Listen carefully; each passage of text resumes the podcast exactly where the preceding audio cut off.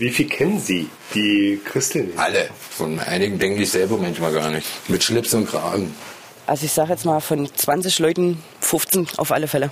Ich habe es mal durchgerechnet, ich kenne eigentlich nur ganz, ganz wenige Personen, die nicht konsumieren. Und das ist schon gerade auf den kleinen Dörfern ein bisschen erschreckend eigentlich. Es macht glücklich, man ist extrem konzentriert, man ist ausdauernd, man hat Motivation, alles zu tun, unendlich Energie.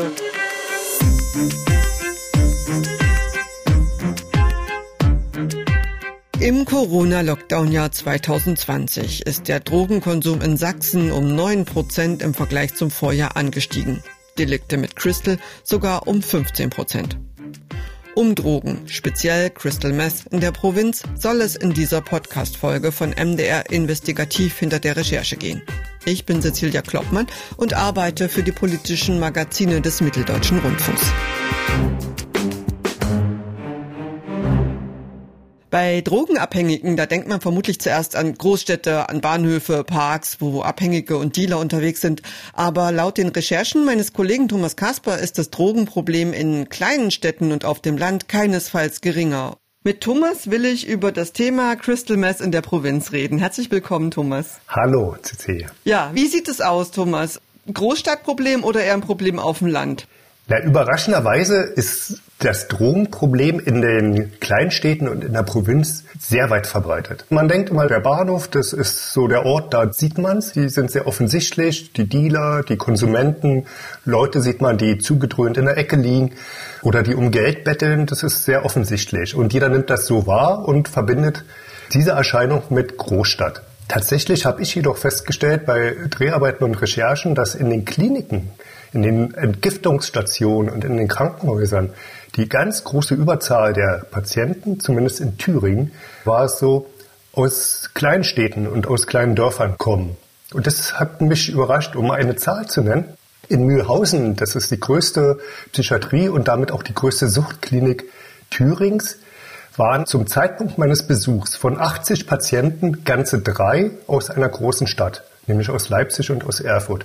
Und der ganze Rest kam aus kleineren Städten und aus Dörfern. Das sind so junge Leute wie die, die wir am Anfang im Intro gehört haben. Das sind Tobias, die Nicole und der Alex. Mit denen hast du gesprochen. Die hast du lange mit der Kamera begleitet. Und da würde ich ganz gerne erstmal mit dir ein bisschen über die sprechen. Ich denke, wir fangen mit dem Alex an. Den hast du in Kala getroffen und du hast ihn gefragt, warum er Drogen nimmt. Warum nimmt man das hier in einer kleinen Stadt überhaupt? Ist es das Langeweile, man, Tristesse? Kann man gar nicht mehr so genau sagen. Es ist halt einfach, kann sein, dass es schon Langeweile ist. Ja, es gibt halt wenige Freizeitangebote und man kann halt auch einfach einen ganzen Tag Drogen nehmen. Warum nicht? Es macht halt einfach keinen Unterschied, ob man in einer Kleinstadt oder in einer Großstadt lebt. In Kala ist es so, dass man hier sehr leicht an Christel kommt. Von daher macht es keinen Unterschied. Und ich komme in Kala leichter an Christel als in Jena. Also in der Kleinstadt mehr als in der Großstadt. Ja, man kann den ganzen Tag Drogen nehmen, warum nicht, sagt der Alex. Alex ist eine interessante Persönlichkeit aus verschiedenerlei Gründen. Zum einen ist er überhaupt nicht milieubehaftet. Das heißt, er kommt nicht aus einem, wie man annehmen sollte oder könnte, aus einem sozial prekären Elternhaus, sondern bei ihm schien alles doch relativ gut und im Lot. Also seine Eltern sind beide Akademiker, verdienen relativ gut und er ist in sehr behüteten und sehr guten Verhältnissen groß geworden. Aber jeder hat ja so seine eigene Konsumbiografie. Bei Alex ist es offenbar so, dass die Familie, als Alex im Grundschulalter war, von Dresden nach Kala zog. Und dort angekommen in Kala fand der Alex keinen richtigen Anschluss das kommt einfach vor. Er fand keine richtigen Freunde. Und als er dann älter wurde und in ein Alter kam, wo man sich vom Elternhaus abnabelt, da hat er sich solidarisiert mit Leuten, die so am sozialen Rand standen, mit Leuten, die einen anderen Lebensweg für sich gewählt hatten und die eben auch Drogen konsumieren. Und hinzu kommt, dass bei Alex sich die Eltern getrennt hatten und auch der Vater so ein bisschen fehlte. Der Vater ist ein ganz cooler Typ eigentlich. Der hat aber zwei Unternehmen, ist in der Veranstaltungsbranche tätig und hat also wirklich viel um die Ohren, hat sich um seinen Sohn gekümmert, aber offenbar hatte der Alex irgendwann doch das Bedürfnis, Anschluss zu finden. Und es waren einfach die falschen Leute. Das war dann bei Alex der Einstieg in die Drogenkarriere. Der ist ja noch relativ jung. Wie war es denn beim Tobias?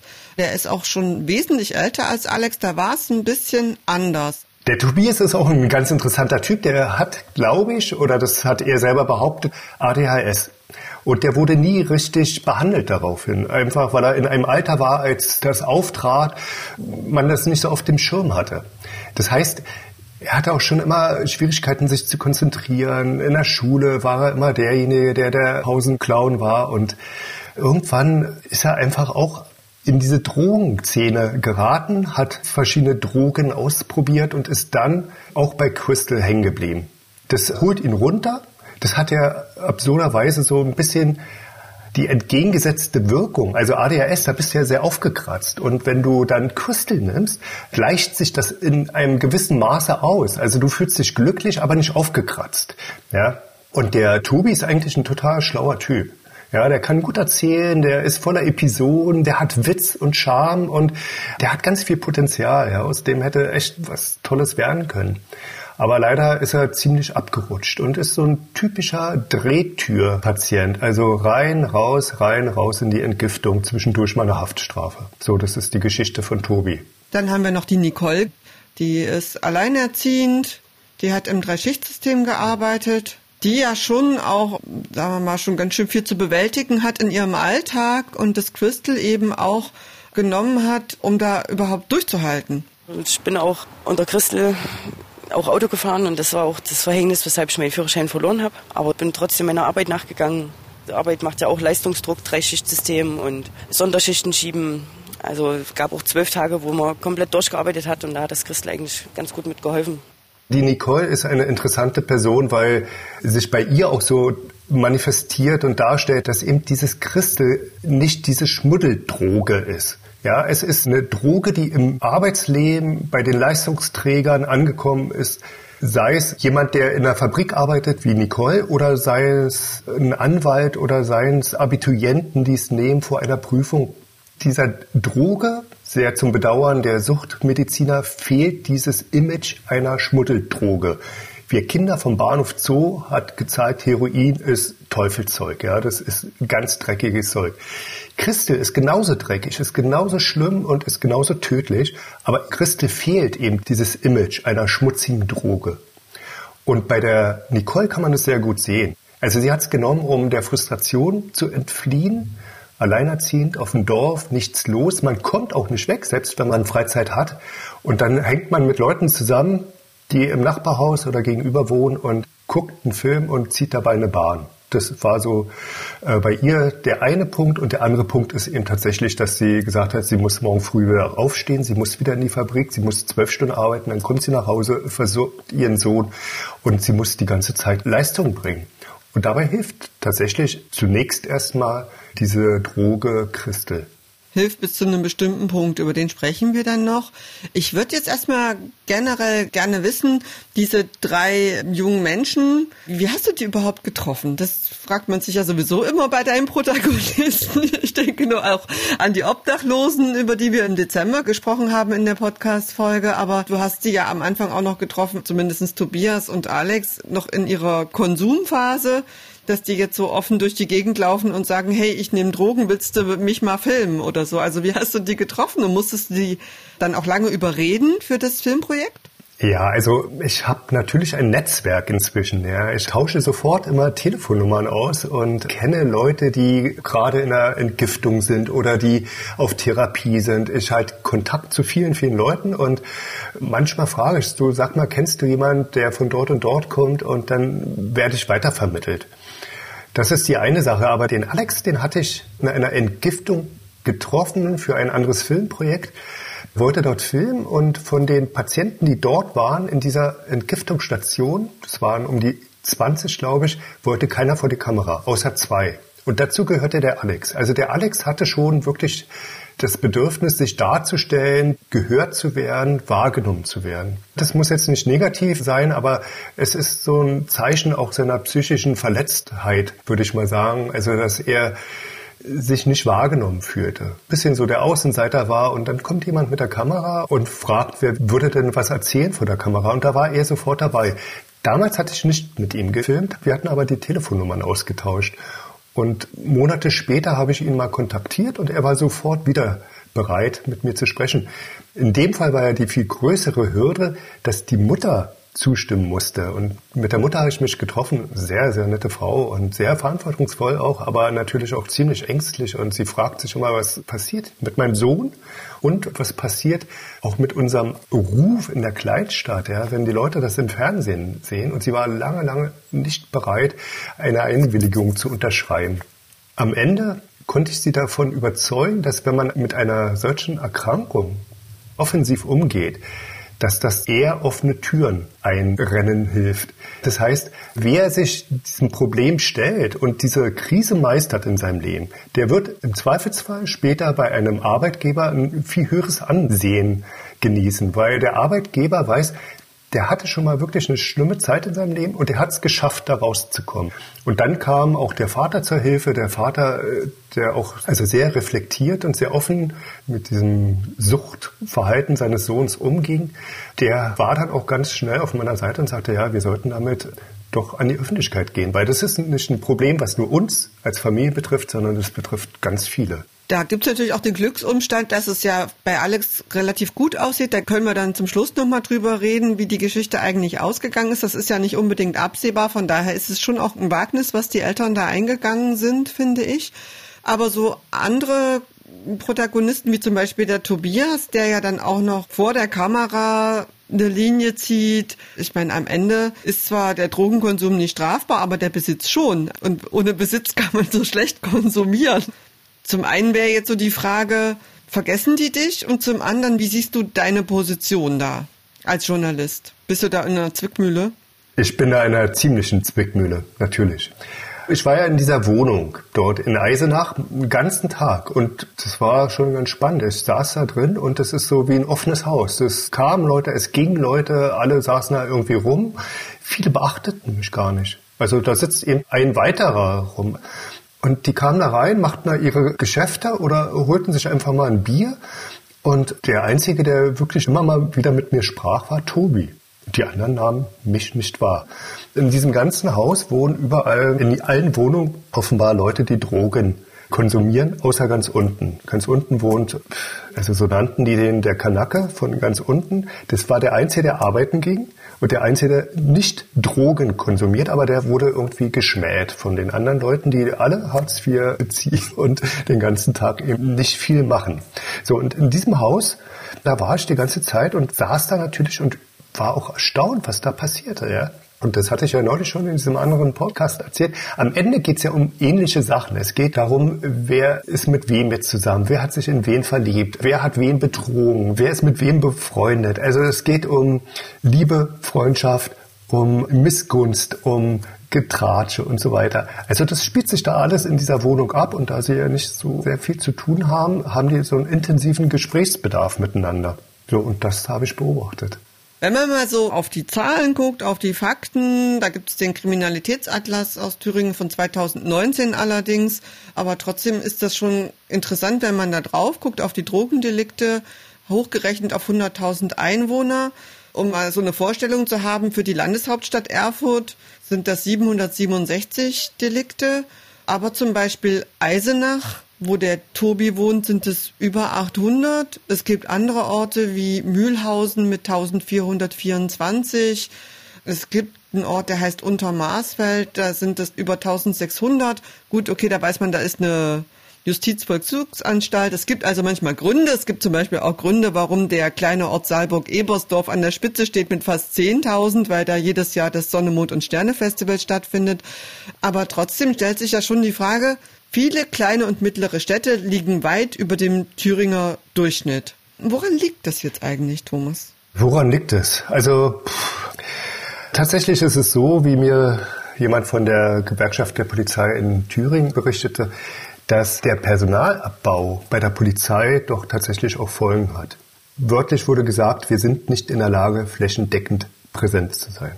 Das heißt, Polizei ist in großen Städten präsent. Da gibt's die Polizeidirektion, die Polizeireviere und da ist auch Polizei sichtbar. Im ländlichen Raum ist Polizei nicht sichtbar. Und diese Häufigkeitszahlen, die sind so sehr unterschiedlich auch, weil es Schwerpunkte gibt, wo ermittelt wird. Wenn ein hoher Ermittlungsdruck ist, wird auch viel festgestellt, werden viele Anzeigen erstattet und dann steigt auch die Zahl. Dann würde das ja eigentlich heißen, dass der reale Drogenkonsum in den kleineren Städten noch viel höher ist. Weil die Zahlen sind ja sowieso schon über den Durchschnitt und wenn es dort noch weniger Ermittlungen und weniger Polizei gibt, dann müsste man ja davon ausgehen, dass die Dunkelziffer von Drogenmissbrauch wesentlich höher ist noch als das, was diese sowieso schon hohen Zahlen sagen, oder? Das mag so sein. Das ist ja das Dilemma, dass es keine wirklich verlässlichen Zahlen gibt. Man weiß nicht, wie viele Konsumenten es gibt. Man weiß nicht, wo die Schwerpunkte des Konsums, des Handelns liegen. Und man weiß nur, weil es ja von Tschechien rüberkommt, dass im grenznahen Raum die Verbreitung gerade von Christel viel größer ist als in Orten, die weiter weg sind von der Grenze. Im nördlichen Sachsen-Anhalt ist Christel nicht präsent. Nah an der Grenze zu Tschechien aber schon. Also das hängt damit zusammen.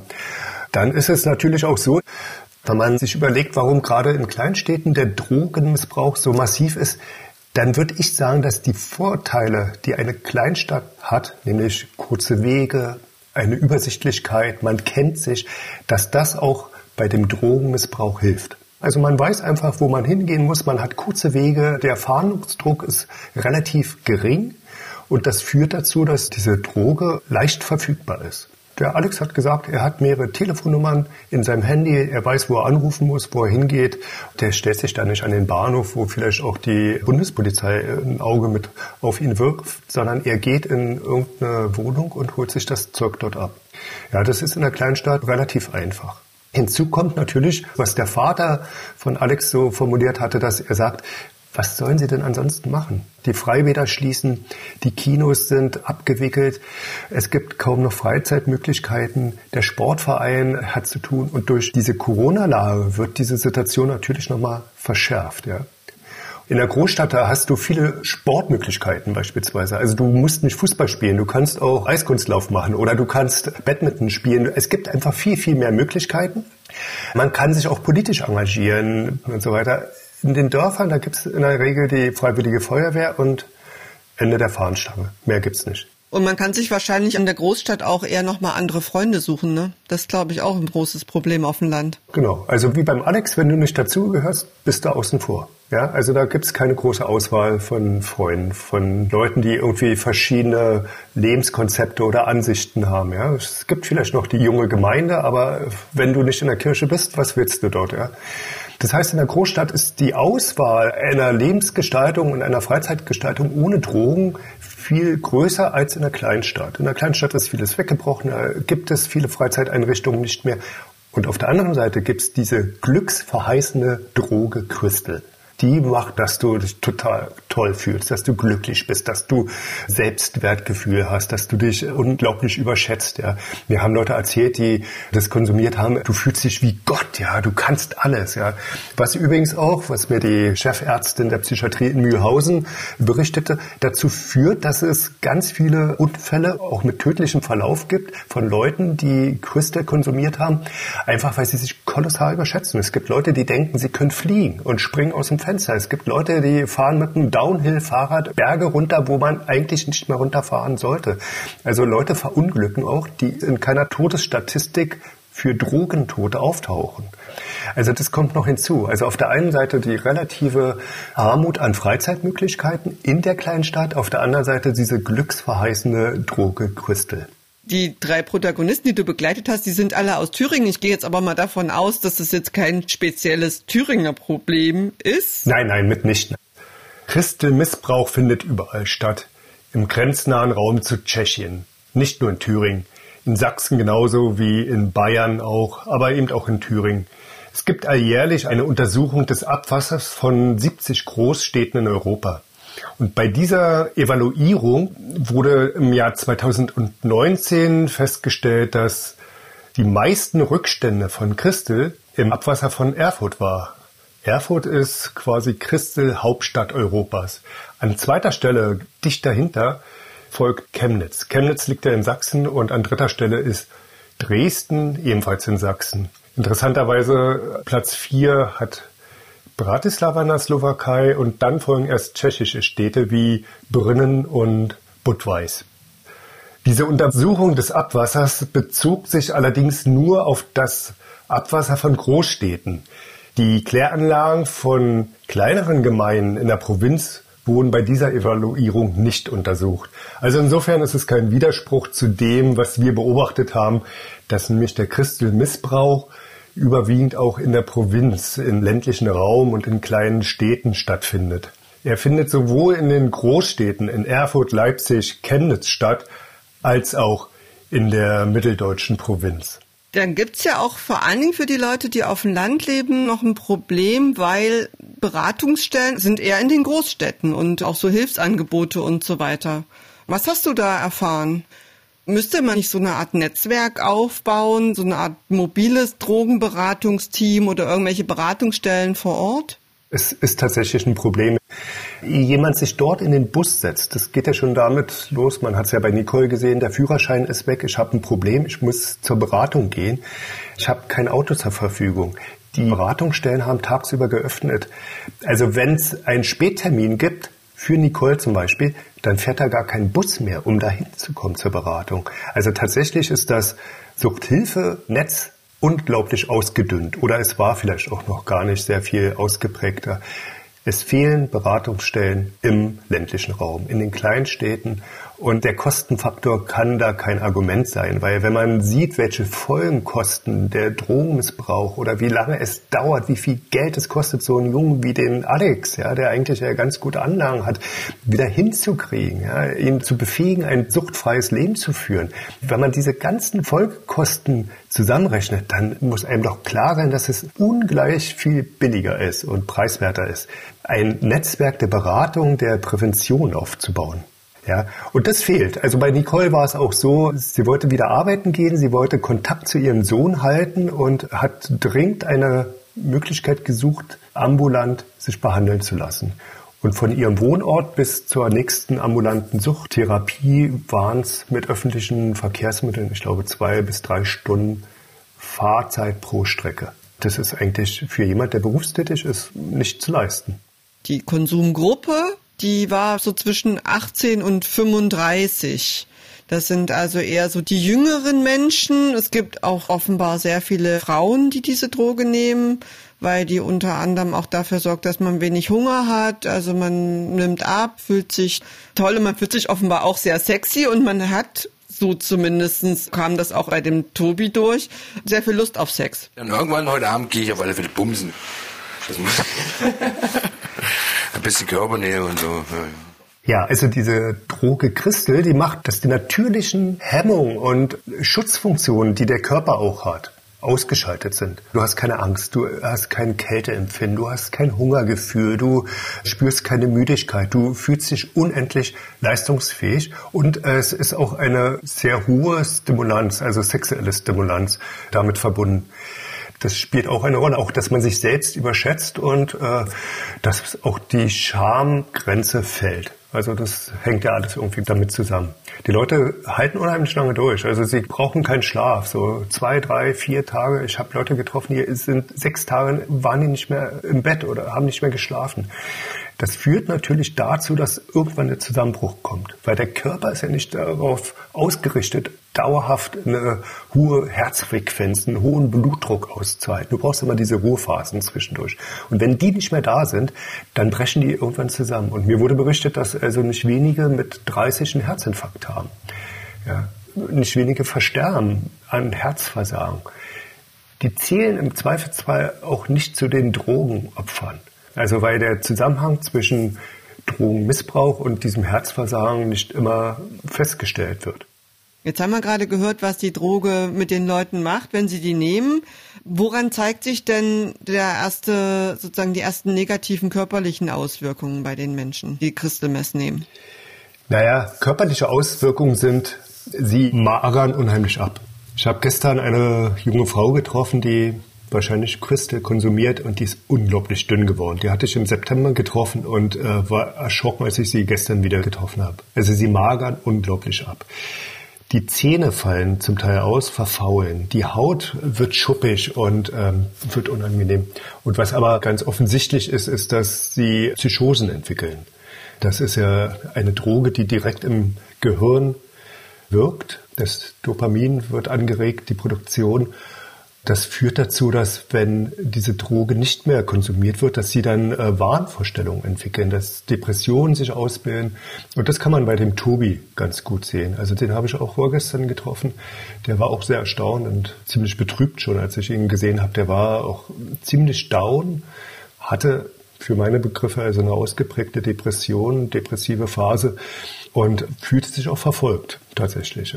Wobei Tobi sich ja in eine Suchtklinik begeben hat. Da hast du ihn ja auch getroffen. Ja, da hatte ich ihn getroffen. Er hat diese Therapie begonnen, um die Haftstrafe, die er abgesessen hatte, zu verkürzen. Therapie statt Strafe hieß das. Das war die einzige Motivation, aus dem Gefängnis herauszukommen. Tatsächlich wollte er sein Leben nicht wirklich ändern. Er hat keine Perspektive, er hat keinen Lebensplan. Er hat diese Therapie und die Adaption, die anschließende Vorbereitung auf ein normales bürgerliches Leben, die hat er beendet und ist schnurstracks zurückgekehrt in die Szene, aus der er gekommen ist. Ja, der hatte auch nicht so richtig einen Plan. Den Ton, den habe ich auch noch mal rausgesucht. Du hast ihn ja da gefragt in dieser Klinik in Römhild, wo er da gewesen ist. Glaubst du, du wirst es diesmal schaffen? 50-50. Dir fehlt noch die innere Motivation oder was? Auch, ja. Wie gesagt, der Antrieb, der fehlt mir halt, was ich so ausschlaggebend finde halt. Ja. Ich habe heute so eine Spock so richtig. Was würdest du denn gerne machen? Also so jobmäßig beispielsweise, wenn du es dir aussuchen könntest. Du stellst mir wieder Fragen. Doch mal alles, ich weiß es nicht. Hauptsache es macht Spaß. Man hat so das Gefühl, das ist eigentlich ein ganz freundlicher Typ. Ihr habt da eine gute Ebene, aber irgendwie wirkt das alles auch ganz schön destruktiv. Genau. Der ist der älteste von den dreien, der ist 39 jetzt, der Tobias. Der jüngste ist der Alex. Wie alt ist der jetzt? Alex ist jetzt noch 18, der wird bald 19. Ja, wie ist es mit dem denn weitergegangen? Ja, der Alex, der hat eine ganz interessante Entwicklung durchgemacht. Also man sieht es ja auch, der hat sich körperlich unheimlich gut entwickelt. Der ist wieder kräftig geworden, der hat eine gute Gesichtsfarbe. Die sind dort in dieser Therapieeinrichtung, wo er jetzt lebt, sind sie auch wirklich gezwungen, also das schreiben die Regeln vor, sehr viel draußen Zeit zu verbringen. Also der Tag beginnt bei Ihnen mit einem nicht früh Sport, sondern Frühspaziergang. Die laufen eine Runde durchs Dorf vor dem Frühstück. Ja. Dann gibt's Frühstück, dann machen sie ihre Betten, äh, dann gibt es Arbeitstherapien. Das ist ganz häufig auch, sind es Sachen, die sie draußen machen oder in der Tischlerei. Also sie betätigen sich auch körperlich. Sie machen ganz viel Sport, es wird Schule nachgeholt und insgesamt hat er sich unheimlich gut entwickelt. Also körperlich, es geht ihm viel, viel besser. Er ist kräftig geworden, er hat Spaß an Sport, an Bewegung und er hat auch seine geistigen Fähigkeiten wieder erlangt. Das ist ja ganz schön zu sehen gewesen. Der Alex hat ja auch insofern Glück, dass er Unterstützung hat durch seine Familie. Du hast auch mit dem Vater gesprochen, der da auch extrem reflektiert war. Sicherlich ist Karriere gut, sicherlich ist Beruf gut, sicherlich ist auch Arbeit gut, aber ein Maß zu finden, mit dem Kind auf Sorgen, Nöte und Fragen einzugehen. Wir haben im Zuge seiner Biografieaufarbeitung viele Gespräche gehabt. Was hat ihm gefehlt? Es hat ihm diese Nähe gefehlt, auch wenn wir geografisch ein bisschen auseinander waren. Aber ihm hat quasi auch dieses regelmäßige Zusammensein sehr gefehlt. Die Erkenntnis, die man eigentlich allen Eltern mitgeben muss, sich kümmern ist das Wesentliche. Vernachlässigt man das, hat man auch ein bisschen ein Stück weit die Kontrolle verloren. Also die Familie ist einfach das A und O. Ist das wichtigste Netzwerk, was sie haben. Und man sieht es auch bei den anderen beiden, bei Nicole und bei Tobi, da gibt es Schwierigkeiten. Bei Tobi fehlt der Vater, bei Nicole ist es ein schwieriges Verhältnis zur Mutter. Und bei denen läuft es ja nicht so gut. Und bei Alex gibt es die Familie und die steht zu 100 Prozent hinter Alex. Und deshalb gelingt es ihm auch, aus diesem Sumpf des Drogenmissbrauchs herauszukommen. Der Vater ist einfach wirklich eine unglaublich wichtige Person im Leben von Alex. Und ist einfach auch eine coole Socke, der Vater. Du hast gerade angesprochen, Nicole, die hat ja auch ihre Drogensucht in Angriff genommen. Der war ja dann der Sohn weggenommen worden. Das Jugendamt hat das Kind in Obhut genommen. Darunter hat sie extrem gelitten. Wie ist da der Stand der Dinge bei Nicole? Die hat im Film ja irgendwann gesagt, sie möchte die Dreharbeiten nicht mehr weitermachen. Aber hast du denn jetzt noch Kontakt zu ihr? Ja, wir schreiben uns hin und wieder und äh, sie berichtet mir, wie es ihr derzeit geht. und wie es weitergegangen ist. Sie wollte eigentlich eine ambulante Therapie beginnen. Das hat nicht geklappt. Und sie hat dann eine Langzeittherapie in einer stationären Einrichtung begonnen. Das war in Bayern. Und das hat sie dann auch erfolgreich abgeschlossen. Das dauert sechs Monate. Man muss wissen, dass bei so stationären Behandlungen, dass es erstmal auch ein Kontaktverbot gibt. Häufig werden die Handys eingezogen. Man will die Leute einfach loslösen von ihrem Milieu, von den Netzwerken, in denen sie sich bewegen. Sie sollen ankommen in dieser Therapieeinrichtung und bei sich. Und das heißt natürlich für diese junge Mutter, dass sie auch erstmal keinen Kontakt zu ihrem Sohn hatte. Das ist also für beide Beteiligten, für den Sohn, der sehr an der Mutter hängt, und auch für Nicole, die eine sehr, sehr liebevolle Mutter ist, ist das natürlich ganz dramatisch gewesen. Aber trotzdem, sie hatte keine Chance.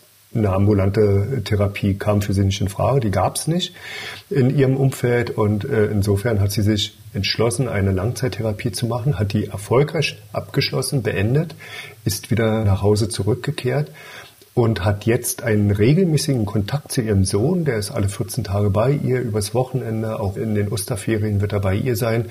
Und beide genießen die Zeit unglaublich. Und sie hofft, dass der Junge, der jetzt inzwischen zwölf ist, dass er dann irgendwann im Sommer jetzt dauerhaft zu ihr zurückkehren kann. Sie hat es geschafft, ist von den Drogen los, aber das Kind hat sie noch nicht vollständig zurück. Genau. Okay, und ganz zum Schluss nochmal das Update Alex. Wie ist da jetzt der aktuelle Stand? Also Alex hat sich ja sehr gut entwickelt. Es geht ihm sehr gut und er möchte eine Ausbildung zum Rettungssanitäter beginnen. Zuvor will er ein Praktikum in einem Impfzentrum machen. Da hat er sich gerade beworben und den Führerschein erwärmen und da laufen jetzt auch die Vorbereitungen. Also er hat Pläne, drei Sachen, das Praktikum, den Führerschein und später eine Ausbildung zum Rettungssanitäter und da freut er sich sehr drauf. Da drücken wir mal die Daumen, dass das auch alles so klappt, wie er sich das vorstellt. Wir können zusammenfassen, auf jeden Fall zwei von den drei Protagonisten sind auf einem guten Weg. Bei Tobi ist es wahrscheinlich noch so ein bisschen unsicher, hoffen wir natürlich auch das Beste.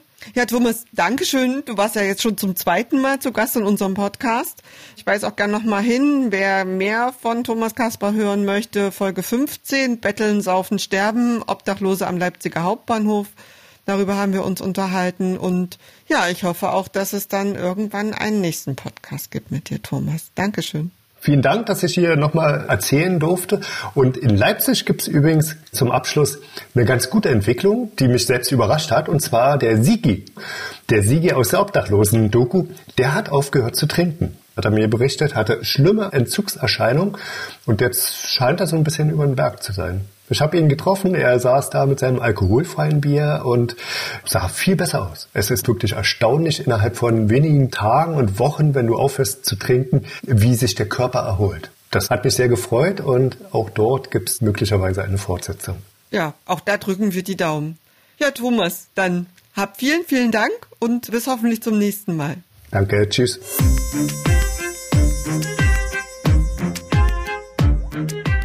Das war der Podcast MDR Investigativ hinter der Recherche. In dem Podcast Shownotes finden Sie Links zum Film von Thomas Kasper und weitere Hintergrundinformationen. Wenn Ihnen unser Podcast gefällt, dann freuen wir uns über eine Bewertung. Anregungen und Kritik können Sie auch gern per E-Mail schicken an investigativ.mdr.de.